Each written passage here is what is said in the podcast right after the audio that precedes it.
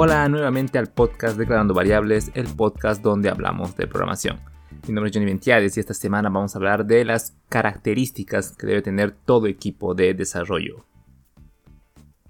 Recientemente estuve leyendo bastante acerca de management, características de buenos equipos de desarrollo, y así que decidí condensar toda esa información y en base a mi experiencia te explico las 7 características que todo buen equipo de desarrollo debe tener. Número 1. Tras la excelencia técnica. La excelencia puede ser inalcanzable, incluso puede considerarse poco sano buscar la excelencia, pero veámoslo desde otro punto de vista. Un buen equipo puede buscar la excelencia en conjunto bajo el mantra de saber que siempre hay algo que se puede hacer mejor. Esto, sin meterse mucho en el fanatismo, ayuda a los miembros del equipo a entrar en un flujo de aprendizaje y mejora continua. Las herramientas que nos pueden ayudar en, este punto son muchas, como por ejemplo metodologías de trabajo como Scrum, XP, etc., planificación, retrospectivas, dailies, implementar testing o TDD, Test Driven Development, refactor continuo, métricas de equipo, etc. Con mi equipo vamos constantemente buscando la excelencia. Cada retrospectiva analizamos qué pudimos hacer mejor y definimos nuevas estrategias a partir de eso. Recientemente vimos que existían tareas no muy claras y nos pisábamos en las responsabilidades que teníamos. Entonces programamos hackatones durante la semana para poder programar todos juntos y resolver rápidamente estas dudas, ¿no? Tomando en cuenta que trabajamos remoto, hay veces en las que sí necesitamos mantener un contacto eh, síncrono, por decirlo así. Número 2. Tiempo para los spikes. Un spike es una investigación acerca de alguna herramienta, algún patrón de diseño, tecnología o buscar la forma de resolver un problema. Este tiempo puede ser amplio, pero si tu equipo se da el tiempo para realizar spikes, indica que están buscando hacer algo eh, mejor, ¿no? hacer las cosas de mejor manera y eh, pasar al siguiente nivel. Compartir experiencias. Compartir experiencias es una gran fuente de aprendizaje. Tener un equipo multidisciplinario que deje el ego de lado y comparta todo su conocimiento hace que el equipo pase al siguiente nivel. Algunas técnicas o espacios para compartir experiencias pueden ser eh, Pay Programming, por ejemplo, Code Jams, hackatones, dailies.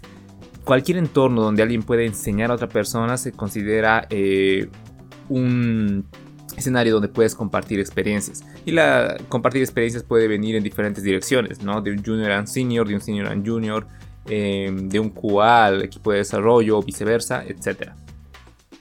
4. Actualizar el Scrum Board sin miedo. Esto viene de una experiencia pasada donde tuve la fortuna de estar en un equipo donde los leads o el Scrum Master eran tan dictatoriales que hasta el más mínimo cambio en el board de Scrum resultaba ser una llamada de atención. El board de Scrum es solo un ejemplo, esto se puede aplicar a cualquier herramienta del equipo. El board es como un lienzo en blanco donde cualquier miembro del equipo puede expresarse, no debería ser algo intocable y mucho menos algo que genere llamadas de atención. Además, somos humanos, es normal equivocarnos. ¿Cuál es el problema con eso? No? La cosa es saber resolver cualquier problema que tengamos o cualquier error que, cometamos. Y bueno, sí, hace un momento dije la fortuna de estar en un equipo así, porque esto me ayudó a entender cómo no quiero que sea mi equipo. Y punto número 5, entender el objetivo del proyecto y más allá. Cada proyecto tiene un objetivo es importante que todo el equipo lo entienda. ¿Por qué? Porque crea compromiso con el proyecto. Entender que, por ejemplo, estás haciendo algo que repercutirá en hacer la vida de millones de personas más fácil, hace que pongas pasión en tu trabajo. Cuando era junior me tocó trabajar en equipos donde no entendí por qué hacía las cosas.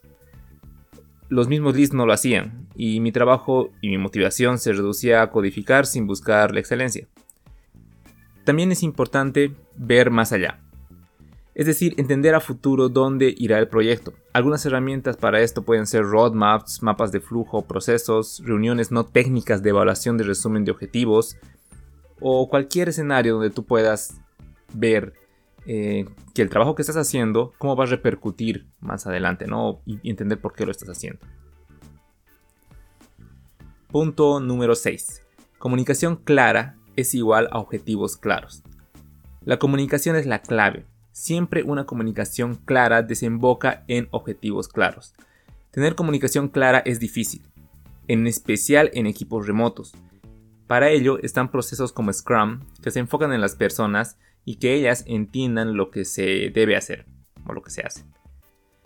En mi equipo solamente eh, nos comunicamos mayormente por Slack, pero cuando algo es difícil de transmitir por chat, saltamos rápidamente a una reunión de Meet.